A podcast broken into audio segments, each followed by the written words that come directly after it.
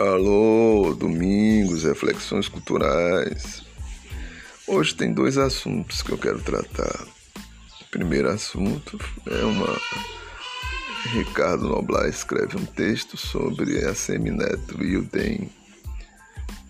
Eu vou falar sobre esse texto em outro podcast, eu sei que não vai dar tempo. Eu não gosto de falar 40 minutos, as pessoas, eu não sei se têm paciência para ouvir 40 minutos.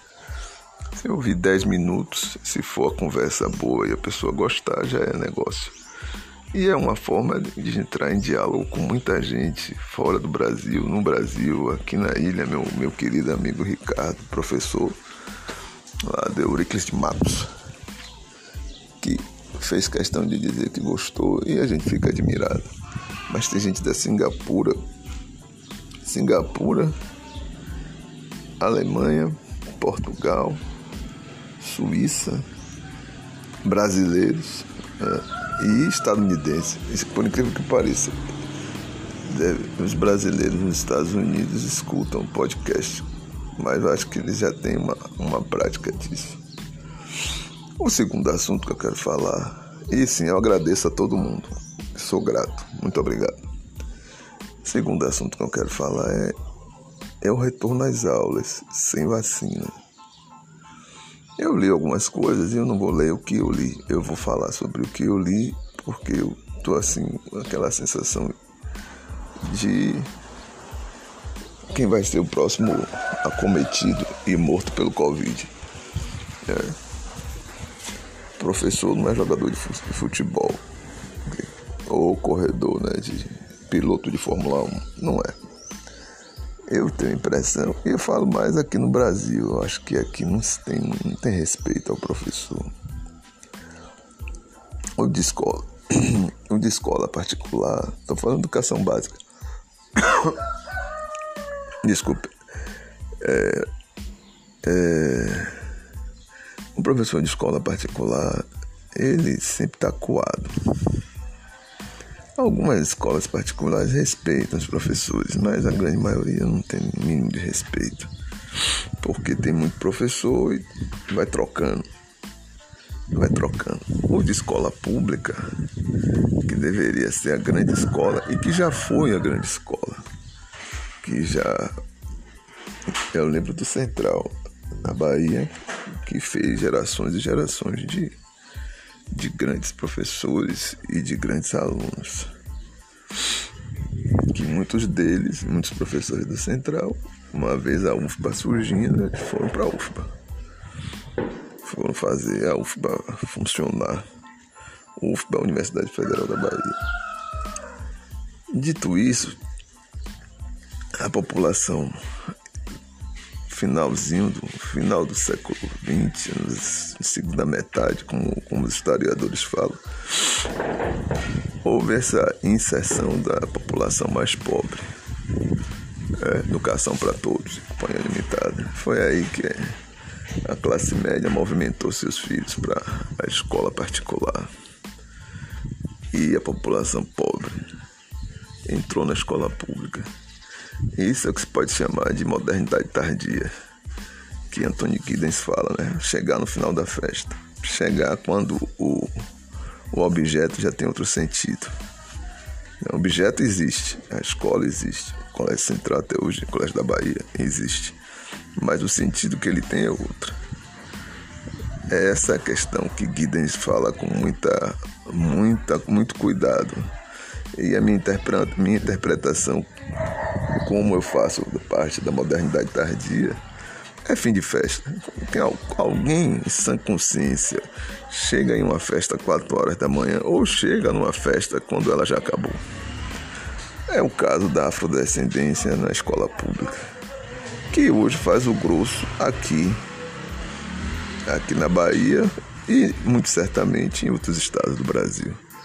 É, muita gente está entrando e agora, recentemente, com o governo Lula, que muita gente que nunca, nunca na família, nenhum membro da família tinha entrado na universidade para estudar, agora está entrando. E foi um incômodo, né, que Lula cansa de falar. O incômodo de ver o filho do pobre na mesma, na mesma universidade ou no mesmo avião que o rico. fazia parte e agora fica incomodado, não se sente bem. É essa modernidade de, que modernidade tardia de Anthony Giddens, que eu gosto muito desse autor. Enfim, vamos adiante. A segunda coisa, quer dizer, dentro desse contexto,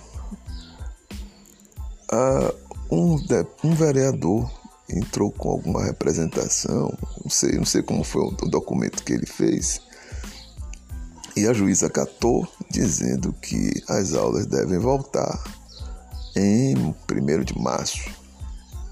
E além de 10 aulas, e ela também solicita saber quais são os programas né, que o governo tem no sentido de assistir a população. E aí eu fiquei pensando, né? E os professores? Tem vacina? É uma coisa que passa pela minha cabeça como professor. E se eu não o fosse, eu também pensaria. Porque o aluno, o aluno não tem vacina, sobretudo faixa etária, né? Faixa etária, essa faixa etária não tem vacina. Não tem vacina para pouca, é vacina para pouca gente. Porque pegou logo os idosos? Porque é um número menor, 90 anos. E eu tenho a impressão que vai ficar idoso sem vacina. Aí fala, fala-se em vacina para professor, só que tem que falar com o Ministério da Saúde, parará. Aí vem aquela coisa protocolar. Será que dá tempo daqui para março chegar uma vacinazinha, corona, 50% de eficácia? Ou Sputnik, 90 e tantos por cento de eficácia para professor? Será? Do jeito que a coisa vai, tem impressão que não. O professor vai virar bucha de canhão. Eu nunca vi uma coisa tão desrespeitosa quanto isso. Botar professor numa confusão dessa. Aqui é tão desprotegido. Eu tenho a impressão que é tão desprotegido. Você botar professor, aluno na sala de aula os estados que vivenciaram essa experiência foi desastrosa. Manaus, agora São Paulo está anunciando greve. Rio de Janeiro, que também está vivendo essa experiência, vai ser um colapso. Aí não vai ter oxigênio para todo mundo. Essa é a questão. Porque as pessoas não querem ir para o hospital com medo da potencialização do vírus. É, é o medo. Potencializar a pessoa aí já era. Tá com uma coisinha, vira uma coisona. Pronto, danou-se.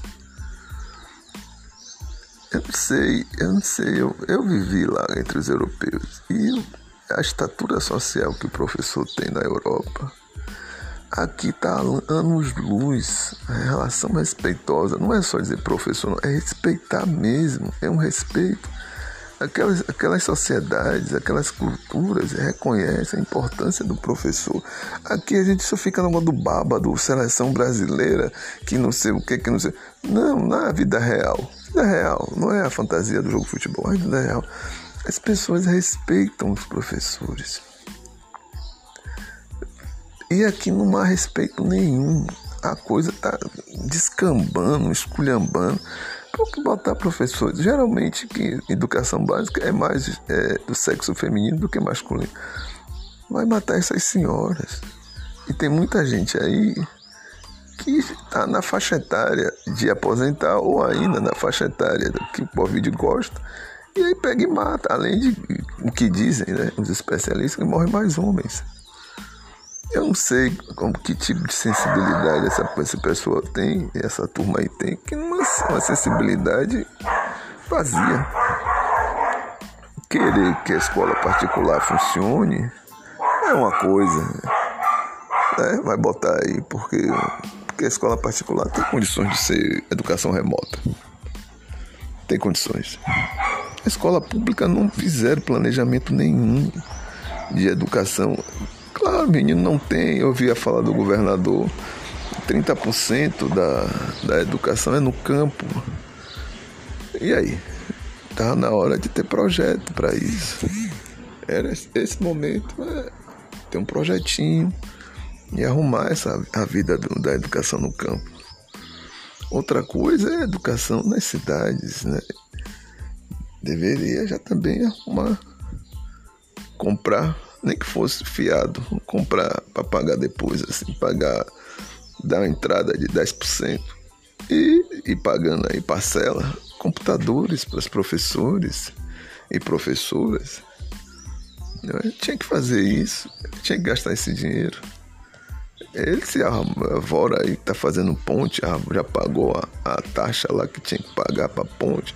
Se arvora que tá saindo BRT lá pro subúrbio, se arvora que tá saindo metrô pra Cajazeiras, mas não se arvora em, em arrumar um computador para cada aluno do estado da Bahia. Porque aí ele, ele ia se eximir da responsabilidade da questão. É simples. Olha, o Estado conseguiu arrumar o computador para ter do professor e fazer educação remota. Professor e aluno fazer educação remota. Ele tinha que fazer isso. Não ficar esperando fazer, arrumar banheiro, higienizar a sala, que não vai dar certo, todo mundo sabe disso. É uma tragédia muito pré-anunciada, não funciona. Não funciona. Para mim, professor 55, que estão entrando na faixa aí, esse ano na faixa do, dos que estão para o caminho da morte. E para o aluno, que também está. E o aluno nem vislumbram, não tem vacina para adolescente. Como é que pode? Quer dizer, eu imagino os pais, se eu fosse pai de um adolescente, não, meu filho, fica aí. Minha filha não vai para a escola. Não vai porque não tem jeito, imagina. Ela pegar a doença, eu pego. Pronto, a mulher pega, acabou é, alguma coisa. Eu sinto que há uma pressão aí que o governador está sofrendo. E não só esse governador, os prefeitos, por aí vai. Alguns são mais responsáveis, outros não. E quer meter bala aí para o professor, bora, vamos passar lá. Não é assim. A, a sociedade, a princípio, só pensa com o professor. É o professor que faz o jogo. Essa, essa coisa do Enem aí, que mais de 50% dos alunos não compareceram, ficou claro. Ficou claro, não houve comparecimento dos alunos. E aí, mais de 50%. Ficou claro que a coisa tá. Eles estão com medo. Agora imagine na escola, vai para a escola, não vão. Se mandar o dever de casa pelo computador, eu faço. Se mandar aula, a vida é aula, eu faço. Mas lá na sala de aula, sujeita meu coleguinha me dá um abraço e lá para as tantas eu levava Covid para os pais. Que não tem previsão de vacina, não dá, não funciona. É, é essa a questão central. É uma tragédia que pode acontecer se esses homens aí. Né? Eu fico pensando, tem horas que eu fico pensando a cadeira do, da educação básica na Secretaria de Educação deveria ser de um professor ou um professora da educação básica. Não precisava ser do de, de um, alguém do sindicato, mas alguém que lida com o, o, a escola de verdade. Para chegar lá e, e sabe, e, e, peitar, peitar na reunião, dizer, olha, não dá. Não dá, vocês estão fazendo chacina genocídio. E é um genocídio intelectual. Queira ou não queira, professor estuda, professor pensa. Negócio meio estranho. Eu fico. E logo, logo quem? Nossos companheiros, né? É o PT. Pode ter lá as combinações com o DEM, combinações com o PP, combinações com todo mundo com os companheiros do PCdoB, mas fica feio na foto aqui o PT, PT da Bahia. Olá, olha o que vocês estão é, plantando para saber o que vai colher. Que, com, que agora já não é diretamente com o professor. Agora vocês estão plantando com as famílias, que é mais grave, porque a família é o grosso dos seus eleitores. Se vocês plantarem um vendaval com as famílias, a coisa vai ficar feia, vai ficar até mais fácil. A Semineto ganhar a eleição, porque eles vão jogar na cara que vocês não só contaminaram os meninos, como contaminaram as famílias dos meninos. Presta atenção. Um abraço, fico por aqui, até a próxima.